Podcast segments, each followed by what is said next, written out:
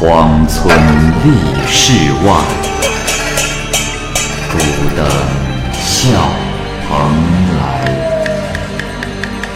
雁作人间雨，旷世岂了斋。鬼怪胡银娥，休当孤望也。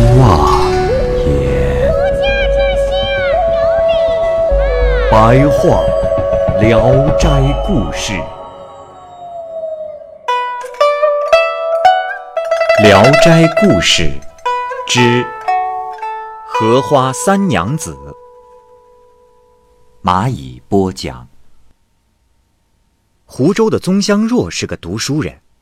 秋季里的一天，他去田中查看，忽见庄稼稠密之处摇摆晃动的厉害。他走过去查看，却见一对男女在野合。他笑了笑，就要往回走，当即看见一个男人羞愧地系上了腰带，慌忙离去。这时，女子也站起身来，仔细一看。容貌娟好，宗香若心中喜欢这个女人，想马上缠绵一回，但十分的羞愧，便稍微近前试探说：“啊，呃，姑娘，你们如此幽会，倒也十分快活吧？”女子笑而不语。宗香若走近她，解开她的衣服，只见肌肤细腻如脂，就轻轻的抚摸。女子笑着说：“哎呀，迂腐的秀才，想要怎样就怎样，乱摸什么？”他问女子的姓名，女子说：“恩爱一回就各奔东西，何必细问？难道还要留下姓名来立贞节牌坊吗？”宗香若说：“哎，在野地里荒草露水中恩爱，是没有修养的人的做法，我做不来。”就凭你这么漂亮，就算幽会，姑娘也应该自重啊，何至于如此草草了事？女子听了这话，很赞成。宗香若说：“啊，呃，我家离这儿不远，就请你去待一会儿吧。”啊。女子说：“这我出来太久了，恐怕家里人怀疑。不过……”半夜，倒是可以去你那里。就仔细问清了宗香若家的地址以及周围的情况，就匆忙的离开了。一更时分，女子果然来到了宗香若家，他们沉寂于欢会之中，极为亲爱。就这样，两个人厮混了一个多月，居然没有人知道。刚好有个喇嘛教的僧人寄住在村里的寺庙里。见到了宗香若，吃惊地说：“阿弥陀佛，施主且慢。施主身上有一股邪气，最近可是遇到了什么东西？”宗香若回答说：“呃啊呃，大师多虑了，什么都没遇到过。”过了几天，宗香若果然病倒了。女子每夜都带来上好的果品给他吃，殷勤的问候，像妻子对待丈夫那样。只是躺下后，一定要勉强宗香若跟他欢合。宗香若有病在身，有些不能忍受了，于是怀疑他的身份，但也没有办法让他暂时不来。于是说：“呃，啊，娘子啊。”前些日子，竟有一个和尚说我被妖精迷惑，哎，现在还真生病了，竟让他给说中了。明天，我想请他前来，就问他要一道符，看看如何治得，可好？女子脸色大变，宗香若对她就更加的怀疑了。第二天，宗香若家派人把情况告诉了僧人，僧人说。啊，这就对了。此女子乃是狐狸，她的本事还不大，不难对付。便写了两道符，交给了家人，嘱咐说：“施主，请在床前放个干净的坛子，用一道符贴在坛口上，等狐狸钻进坛子后，赶紧用盆盖住，再把另一道符贴在盆上，然后投到锅里，加水，用大火煮，不久它就会毙命了。家人回家后，就照着僧人的说法开始准备。夜深以后，女子才到，便拿出袖中的金菊，走到了床前问候。忽然，坛口嗖嗖一声，女子已经被吸进了坛里。家人赶快去贴另一道符，要拿去烹煮。这时，宗香若看到金菊散落在地上，回想起以往的恩爱，于心不忍，吩咐放了她。接去符，拿走盖住坛口的盆。女子从坛中出来，十分的狼狈。伏地叩头说：“公子，我大道即将修成，不料几乎化为灰土。你是一位好人，大恩一定会报。”随即离去。过了几天，宗香若已经奄奄一息了。家人到市上去给他买做棺材的木材。途中遇到了一个女子，问他是否是宗家的下人。家人回答说是。女子说：“啊，宗郎是我的表哥，听说他病情严重，想去探望，刚好有事不能去。我这里有包灵药，烦你给他带了去。”下人接过药来，返回家中。宗香若想，表亲中根本没有姐妹，便明白了，肯定是那只狐狸。他服了药，果然病情大为的减轻，十天后就恢复了健康。他感激狐女，对着空中祈求，说想再见他一面。一天夜里，宗香若闭门独自喝酒，忽然听见有人敲窗，开门一看，却是狐女。宗香若欣喜异常，万分的感谢，又邀他共饮。狐女说：“公子，分别后心事萦回，不能释怀，不知道要怎么报答你。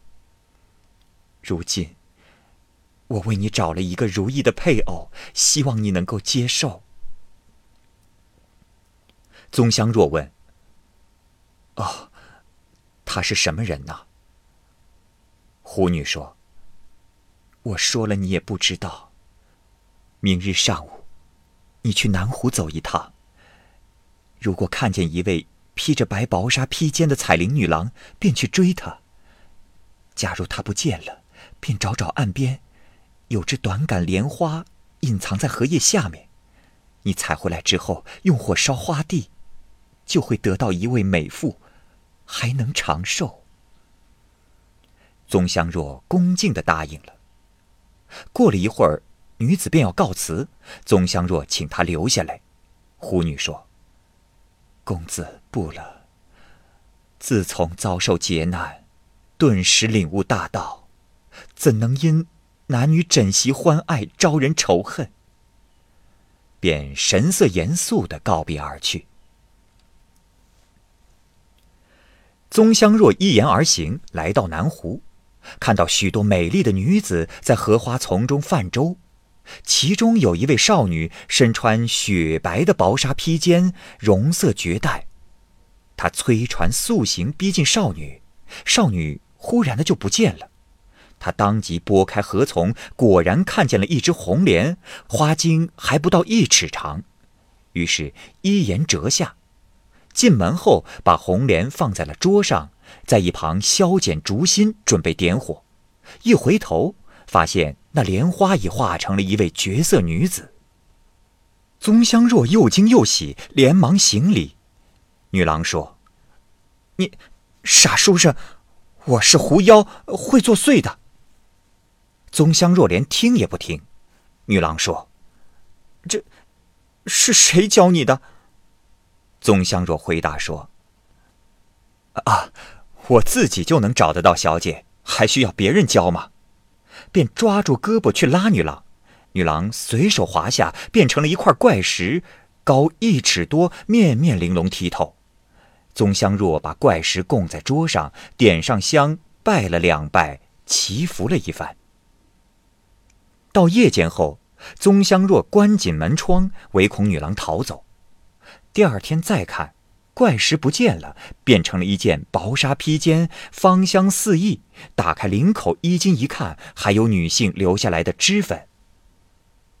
宗香若盖上被子，抱着披肩躺下。傍晚起来挑灯，回到床上时，就看见女郎躺在枕头上。宗香若大喜，怕她再变，恳求之后，才慢慢的走到床前。女郎笑嘻嘻的说：“哎呀，真是孽障啊！不知是谁嚼舌，才被这个疯狂的人纠缠到死。”便再不拒绝。然而，在亲热时，女郎好像承受不住，屡次要求停止。宗香若不听，女郎说：“公子，你你要再这样，我就便走了。”他才害怕的放开了他。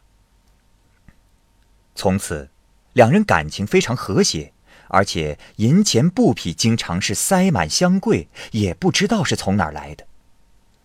女郎遇到了其他人时，就只是。嗯嗯的回应几句，好像不善于言谈辞令。宗香若也从来不讲她的身份来历。后来，女郎怀孕十个多月，按日子一算，该临产了，就让她关上门，谁也不能进来，自己用刀剖开肚脐下面，取出了孩子，让宗香若撕开布帮她绑好。第二天，伤口就好了。又过了六七年，女郎对宗香若说：“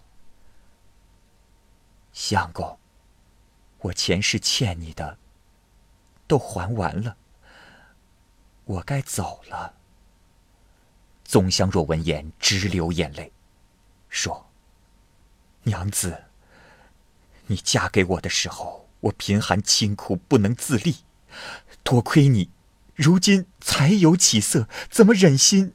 突然说走就走呢？而且，你又没有家人，以后这孩子也不知道母亲是谁，可真是让人遗憾的。女郎也惆怅忧郁的说：“相公，有聚必有散，本是常理。咱们的孩儿一脸福相，你也会长寿的。”咱们都应该学会满足啊！我本来姓何，如果想念我了，就对着我的旧物说“荷花三娘子”，就会见到我。说完，挣脱出去，说：“相公，我走了。”就在宗香若失神间，他已经高高的飞过头顶。宗香若纵身跃起，急忙去拽女郎，却只是抓到了一只鞋。鞋脱手落在地上，变成了石砚，颜色比朱砂还红，但是像水晶似的晶莹剔透。他把石砚捡起，收藏起来。宗香若查看箱子，女郎刚来时穿的披肩仍在。每当他想念女郎时，就抱着披肩喊一声“三娘子”，于是抱着的便是真真切切的女郎，欢乐的面容，含笑的眉眼，丝毫不差，只是从不说话。